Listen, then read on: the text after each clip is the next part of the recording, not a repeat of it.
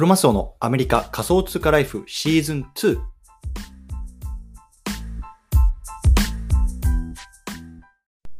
皆さんおはようございます。アメリカ西海岸在住のクロマスオです。今日は10月の11日火曜日ですね。皆さんいかがお過ごしでしょうか？今日も早速聞くだけアメリカ仮想通貨ライフ始めていきたいと思います。よろしくお願いいたします。さて今日なんですけども今日はねアメリカの駐在員がチートと、まあ、そういうね話をちょっと少し雑談があったらしていきたいなと思うんですね。で、まあ、これ聞いてる皆さんの中には、まあ、あのアメリカでねこう駐在員やってるよっていう方いると思うんですけどもまあ、そういう方にね、まあ、今日はちょっと聞いていただきたいなと思っていてもちろんね、まあ、日本にいる人でも、まこれからね、まあ、アメリカのアメリカというか、まあ海外の方に出てみたいなとか、まあそういうようなことが考えてる人とかあとはね、まあ、どっかでねこう資産をね、まあ、あの大きく増やしたいなっていう方にもね、まあ、少し参考になる話かなと思うので、まああの雑談がてら聞いてみてくださいというところで早速本題入っていきたいと思うんですけれども、えっと、昨日一つツイートをしたんですね。でそのツイートはなんかまあ僕の中では結構バズっていてどれぐらいかな、えっと、5件ぐらいこうリツイートがついてあとはね60ぐらいこうライクがついてるんで、まあ、本当にね僕の中では結構あのバズっていたんですけれどもちょっとその内容を読み上げますね。うん。日系企業労働者として最もチートなのは米国駐在員。SS SSN が手に入り銀行口座を開け駐在手当を貯めれば米国人と同条件で米国不動産が購入できる本社との不毛な時差会議出張者アテンド現地社員からの突き上げに3年耐えればあとは長期保有で右肩上がりの資産運用を楽しむだけというようなところでまああのこれがね、まあ、あのちょっといくつかこう解説をしていきたいなと思うんですけれども、まあねまあ、あのこれ見てくださってる皆さんの中にま刺さったのかなだからこういろいろとこう拡散だったりとかっていうのが入ってると思うんですけれども。まあ、早速本題入っていきたいと思うんですね。であの僕自身はもともと駐在員だったんですけど、まあ、あのちょっとこれでツイート続くんですけどあの結果ねちょっとあのドロップアウトした身なんですよ。うん、なのでなんだろうな、まあ、あの通常はねこう駐在員としてアメリカに来たら、まあ、それなんだろうな任務を全うして、まあ、日本に帰るとか、まあ、そういうようなところが、まあ、いわゆるなんだろうな正規のルートというか、まあ、そういうような感じだと思うんですけど、まあ、僕はもうねあのちょっとそれをね達成できずに、まあ、あのアメリカに残ったっていう、まあ、割とねなんだろうまあ、挫折というか、まあ、あのポンコツ会社員だったんですけれども あのこのね、ツイートっていうのをちょっと一つずつ解説していきたいなと思うんですね。でまず最初に、ね、日系企業労働者として最もツイートなのは米国駐在員というところで、あのまあ、あの多分ねこれ日本の中日本の会社で働くっていう意味では、まあ、本当にそうなのかなと思うんですね。で、まあ、アメリカの駐在員で何が僕が良かったかなこれって良かったかなっていうとまずねあのお給料がドル建てなんですよね。であのもちろんこれ会社によるのかな僕の会社はドル建てだったんですよね。そうなのであのやっぱりねあの世界で一応ね今現時点で最も強い通貨と言われるものがさあのお給料として入ってくるっていうのは、まあ、それはねすごくラッキーだったと思います。例えばさこれが中国にあの行ったらあの人民元だし、まあ、わかんないシンガポールに行ったらシンガポールドルとかやっぱり現地の通貨でおそらく駐在員の方々っていただくと思うんですよね。で、まあ、そういった意味でもねやっぱりあの正直さあの中国元をさそんなしこたまねあの溜め込んだところでさまああのね政治のリスクとかもあそこの国はあるわけだし、まあ、なかなか使いにくいなっていうのは正直なところだと思うんですよ。ただそういった意味ではねあの米ドルでこう給料が入るっていうのは非常に良かったなと思います。で、えっと、ここでね言ってるのはあの労働者っていう言葉を僕は入れてるんですよ。でやっぱりあのどっかでねあの財を成すには労働者のままだと絶対になれないと僕は思ってます、うん、であのロバート清崎っていうさ、えっと、リッチダットプアダッドっていうね、まあえっと、日本だと金持ち父さん貧乏父さんっていう本ねあの僕も若い頃に読んですごく萎えたんですけどあ僕にはこんなの無理だなと思って。で彼が言ってるのはね人あの人なんだろう社会にあの4つの箱があるっていう話をしてるんですね。4つの箱がある。で1つ目は、えっと、労働者ですね、うん、でいわゆる会社員みたいな働き方だと。で2つ目は、えっと、自営業者かな。そう自分がま働くことによって、まあ、いわゆる自営業としてやっていくと、うん、でここまでは、ま、割とこう財を成しにくいような働き方ですよって言ってるんですね、うん、で、まあ、さらに財を成すためには、ま、次のステップステージに行かなきゃいけないと。でそのステージが何なのかっていうと、えっと、資本家と投資家っていう話なんですね。で資本家って何なのかっていうと、まあ、いわゆるね自分が働かずに従業員とかを雇って雇うことによって、まあ、人の時間とか労力を使うことによって、まあ、そういうのね、まあ、対価を得るというようなタイプの人間ですね、まあ、例えばさ、まあ、レストラン経営でもいいですよ。自分がシェフであるとそれは自営業者なわけですよね、うん。ただね、まあ、自分がレストランのオーナーであってシェフを雇ったりとかあとはバーテンダーを雇ったりとかあとは何だろうなウェイトレスさんを雇ったりとかして自分が働かなくてもその人たちにねお給料を、まあ、あの対価として払ってその代わりね、まあ、あのお店の売り上げを上げてくれるっていう仕組みを作るのがねいわゆる資本家というようなところなんですよね。そうでさらにね最後行くのがいわゆる投資家っていうところで彼らはね、まあ、そこで得たねえっとなんだろうな財っていうのを例えば株であるとか不動産であるとか、まあ、それこそ今だとね ビットコインとか NFT とかありますけれども、まあ、そういうのところに入れていって、まあ、本当にねそういうものからこう財を成していくというのは、まあ、4つの箱があるっていうところでやっぱ最終的には投資家にならなければ、まあ、あのこの資本主義社会においてですよ資本主義社会においてまあなんだろうな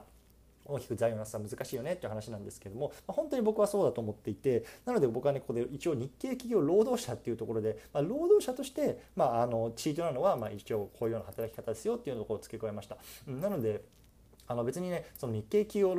に働の駐在員になれとかそういう全然そういう意味じゃなくてあのもちろんもちろん目指すべきは資本家とか投資家、ね、財を成したいなと思ってますし僕自身もね、まあ、そういうふうにしてねなんだろうなマインドを持ってるんですけども、まあ、一応ねそういうようなところがありますというような感じですね。はいで、まあ、次の文章なんですけども、まあ、SN SSN がソーシャルちょっと今言い直しますね。SSN が手に入り、銀行口座が開け、駐在手当を貯めれば、米国人と同条件で米国不動産が購入できるというところなんですけれども、えっと、まず SSN って何なのかっていうと、ソーシャルセキュリティナンバーの略なんですね、ソーシャルセキュリティナンバー。でこれなあの簡単に言うとさ、あの日本でもマイナンバーってあるじゃないですか。で僕は実はあのもうマイナンバーの制度ができる前にあの日本国外を出てしまったので、マイナンバーって持ったことないんですけれども、まあ、いわゆるそういうものですね、アメリカにおける。で、これっていうのは別にアメリカ人だけじゃなくて、こうアメリカでね、まあ、働く人とか、あのそういう人が全員に1つ割り当てられます。でこれによってね、例えば納税の履歴があったりとか、あとはね、えっと、会社でこう働く、正規にね、働くことができたりとか、まあ、あの保険とかね、まあ、そういうのが全部このナンバーに紐づくので、これっていうのをは、えっと、アメリカで生活するより必ず必要なんですね。でこれどうやったら、まあ、いわゆる外人である外国人である我々がゲットできるかっていうともうアメリカで暮らしてあの働くしかないんですよ。で駐在員であればさ、まあ、そういうのは、ね、別にねその会社がもういろいろやってくれやってくれて、まあ、それがゲットできるというところで、まあ、ものすごいねハードル低くゲットできるっていうのがありますよね。うん、でこれがあると、まあ、銀行口座が開けることができたりとかそういうようなところにつながるんですよね。うんそう。でかつね、まあ、駐在手当っていうのがね、まあ、あの会社によると思うんですけども、まあ、少し上乗せされますんで、まあ、それをねガーッとこうねなんか豪遊とかで使わずにコツコツコツコツ貯めればねなんとかこう、まあ、あの米国の不動産が買えるんじゃないかっていうところを示唆しています。でここでねあの米国人と同条件で米国不動産が購入できるって書いたんですけどまあ、これは結構大事であのもちろんねアメリカの不動産って日本にいてもシンガポールにいても中国にいてもどこにいても基本的には買えると思います、うん、ただあの海外から、えっと、海外外国人が買う場合っていうのはちょっとねやっぱりあのローンする場合のレートがねあの少し悪かったりとかあとはね頭金になるあの金額っていうのがね、まあ、通常のよりも多いっていう場合があのあるんですよね。うん。そう。でそれと比べてねもう現地にいて、まあ、そういうようなね、まあ、いわゆるクレジットって言いますけれどもクレジットあればね、まあ、その辺りっていうのはもうあの本当にこっちにいる人間とね、まあ、同条件で借りたりとかできる。むしろねそこ同条件じゃないと、まあ、差別として、まあ、あの訴えられるリスクとかっていうのもやっぱりあのローンを貸す会社とかにもあるのでその辺っていうのはすごくねトランスパレントなんですよねアメリカって。うん。そう。なので、まあ、そここちらでね、まあ、そういうようなところがあの開くことができれば、まあ、本当にすごく有利だなと思っています。うん。でまあ、最後ねあの書いたんですけど本社との不毛な時差会議出張者アテンド現地社員からの突き上げに3年耐えればあとは長期保有で右肩上がりの資産運用を楽しむだけと付け加えたんですけど、まあ、あの僕が本当に駐在員辞めたのはここでしたね、うん、本当にもうなんかあの、ね、日本の本社ともう夜からさ食ってらないね会議とかをねこう延々とさせられてとかさ、まあ、あのなんかセールスとかさそういうようななんかノルマとかっていうのがああだこうだ言われるわけですよ、うん、でもう本当にねあの朝から晩までこっちは働かなきゃいけないわけだしでそれに対してももちろん駐在手当とかそういうベネフィットあるんですけど、うん。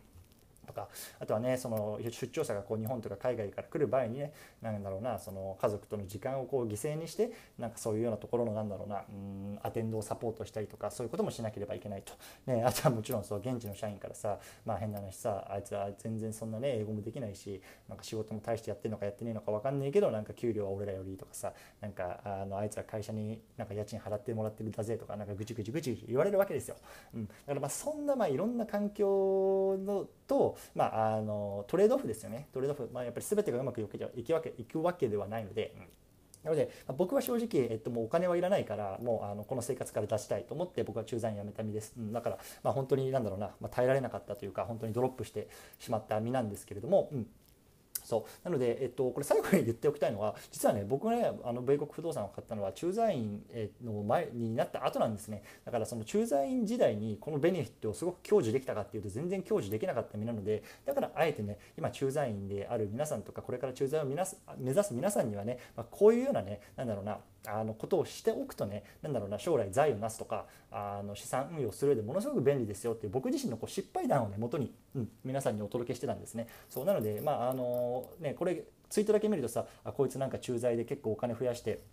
あの資産買ったんやなってなんかこうちょっと妬まれ妬まれるような見方かもしれないですけど逆逆ですごく羨ましいんですよね。もう駐在員でその駐在手当ががっぽり手に入ってる状態でこれからねあの不動産を買おうっていう方が僕は本当にすごく羨ましいと思ってます、うん、だから僕はそういうような、えっと、自分のチャンスをねこう生かさなかった人間なので、まあ、その自分を反面教師にしてね、まあ、あのいただきたいなっていうところで今日あのそういうようなツイートしたらね割とこう伸びたので、まあ、本当になんだろうなそういうようなうんニーズニーズというか、まあ、何か刺さるものがあったのかなと思ってますというような話でございました。うん、そうですね、まあ、あので最後やっぱり、ね、言っていきたいのは、まあ、あの改めてなんですけど多分ねどっかでやっぱりあの自分のなんだろうな収入とかっていうのを一度ね、えっと、爆増させる必要があると思ってます僕はこの資産運用する上では、うん、やっぱりずっとさあの普通の労働者の賃金で、まあ、コツコツコツコツやるのもいいですけどそれだけだとすごく難しいなと思ってるので。うんまあ、そういった意味ではねあの本当に非常になんだろうな、まあ、駐在員をね、まあ、数年間やらせてもらったんですけどそこでね、まあ、僕は全然ダメダメあの会社員でしたけど駐在員でしたけどまあ、そこでねなんだろうな、まあ、対価としてこう駐在手当みたいなのをいただけたでそれによってね、まあ、自分のこのなんだろうな資産のベースができたっていうのはものすごくなんだ良かったことかなと個人的には思ってますね、うん、なので、まあ、あの別にこれ駐在員になれっていうわけじゃなくてもちろんね例えば外資系企業とかさその今の、ね、会社でこう、ね、な社長とかそういうところに上り詰めればね一応労働者としてのかなりの収入は得られると思うのでそれをベースにねいかにこの資本家とか投資家とか、まあ、そっちの方に入っていくかっていうマインドになれるかどうかかなと僕は思います、うん、で僕はね本当にそれが気づくのが全然遅かったのでもうもち全然マネーリテラシーもなかったし、うん、だからまだ今ねこうやって自分で学びつつこう皆さんにもね何かしらこうあのためになる話ができればいいかなと思って毎日話している身でございます。というようなところで今日はこの辺りにしたいなと思います。引き続きコツコツやっていきましょう。お疲れ様です。